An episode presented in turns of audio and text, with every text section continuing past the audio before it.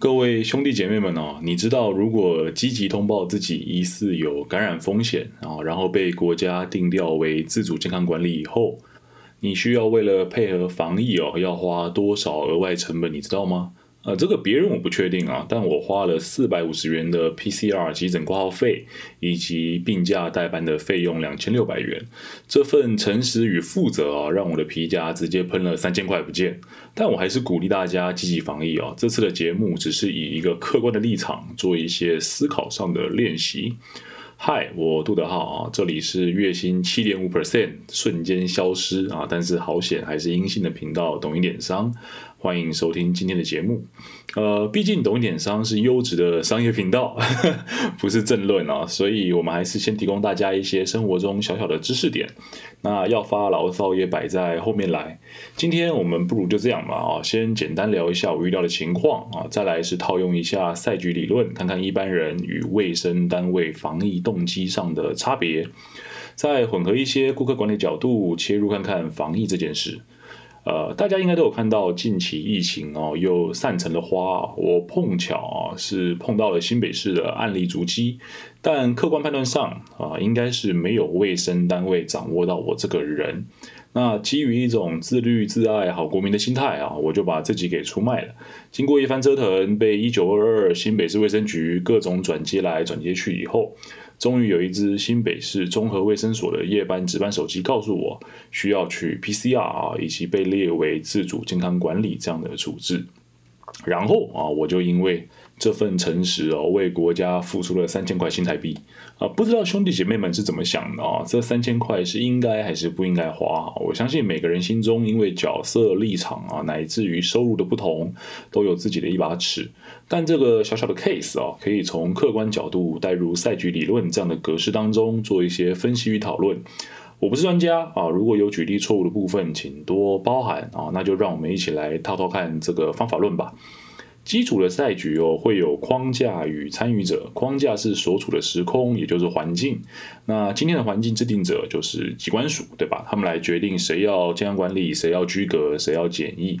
那再来，一般而言会有两个角色。今天这样的情境之中哦，有两个参与者，可以定义为一般大众啊，也就是我。还有卫生管理单位，也就是综合卫生所。那我与卫生所会有共同的目标行动啊，也就是疫情处理相关事项。那如果兄弟姐妹们啊有兴趣，可以 Google 一下赛局理论，并且把我与卫生所以及行动用纸笔画成二乘二的表格，你可以了解的更加透彻一些。当然啦，你当成故事听听也无不可啊，就是 free 啊，你自己决定。当我们收集完角色啊以及行动后，就必须开始分析行动带给各个角色的优劣损益。通常是会分析角色是否行动的后果啊。那新北市卫生局很简单，可以说是没得选啊，不行动不处理疫情就是翘班渎职，对吧？会被救责。所以哦，他们一定会选择进行防疫，而非不防疫的部分。也可以说是把自己卡死了哈，因为没有任何的选择，就意味着你没有任何相关策略可以进行。那另外啊，是我作为一般大众的角色就非常有趣了啊，我是否会防疫，取决于非常非常多的面向。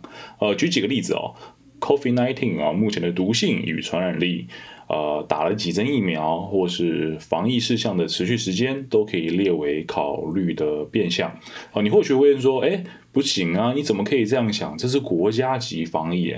说到这哦，那我举个不恰当的例子来给大家听听好了哈。如果你是男性，或者是身边男性友人需要被叫招的时候，是不是都有思考过要买机票躲叫招？呃，更有甚者啊，是因为不想当兵，所以选择吃胖自己啊、装病啊等等。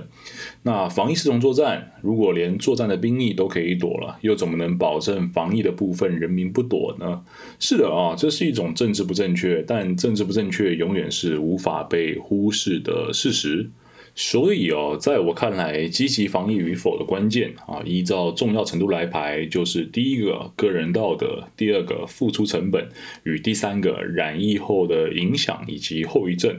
哦，对的，没有错。染疫这件事哦，在经过病毒本身的演变以及三针疫苗的加持以后，只能算是考量因素的第三名。现在的主要流行病毒株 Omicron 啊，已经趋近于流感强度的病毒了哈。如果不再致死，不再造成无无法挽回的后遗症。那在一般民众眼中，现在的新冠呢，不过就是加强版的感冒。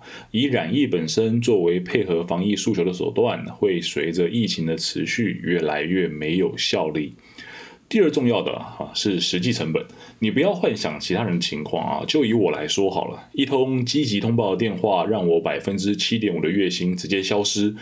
我心痛不心痛？干，我心痛的要死啊！三张蓝票三千块，我拿去干什么不好？偏偏要配合防疫，想的阴暗面一些。我如果本身是阴性，那不就没事？那我如果是阳性，反正政府也要帮我出检疫啊、隔离啊的各种费用，我干嘛要主动去配合防疫？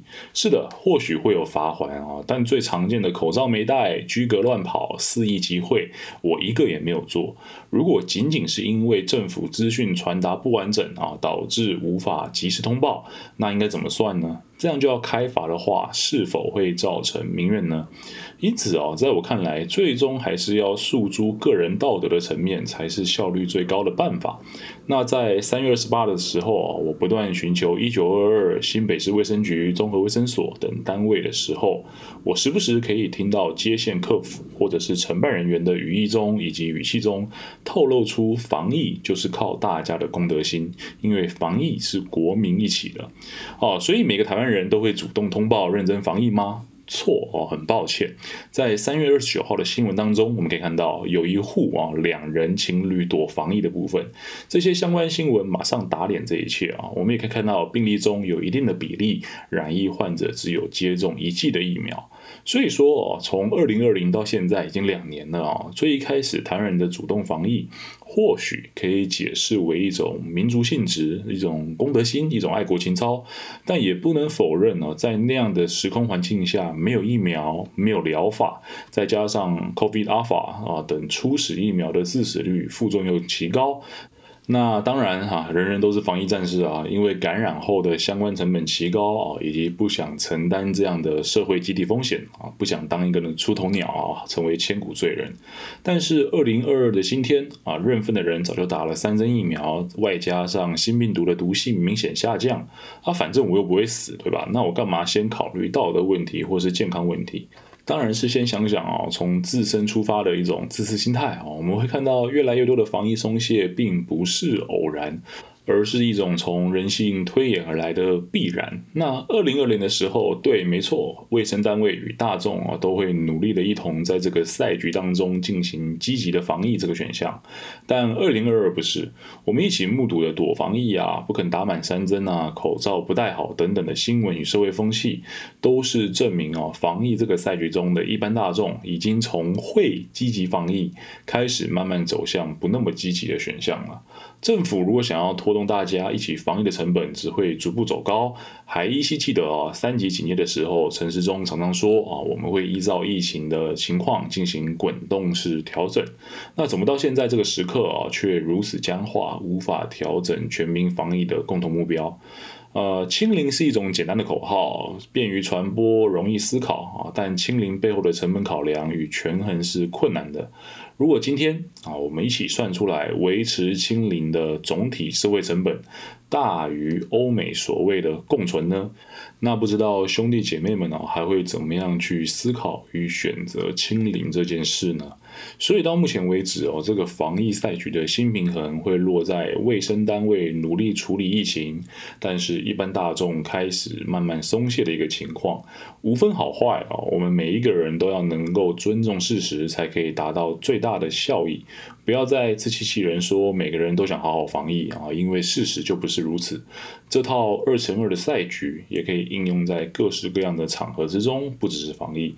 啊，小到为什么自家的孩子不肯执行债啊，大到公司是否要进入新的市场啊，都可以尝试找出框架、角色、行动啊，并且填入赛局的模型当中，协助自己清晰的思考。那思考工具哦，不会立即的提供我们标准答案，但能够让使用者更全面的认清并且尊重事实啊。比起用赛局理论赚到大钱，这一期更是希望兄弟姐妹们啊，能够在生活中利用这样的概念做出明确的判断。最后啊，是给大家分享一则我求学时期从老师那里听来的译文。那我以前是学电机与能源的嘛，那节课老师在聊发电这件事，课上了一半啊，他给了一个不同的切入观点。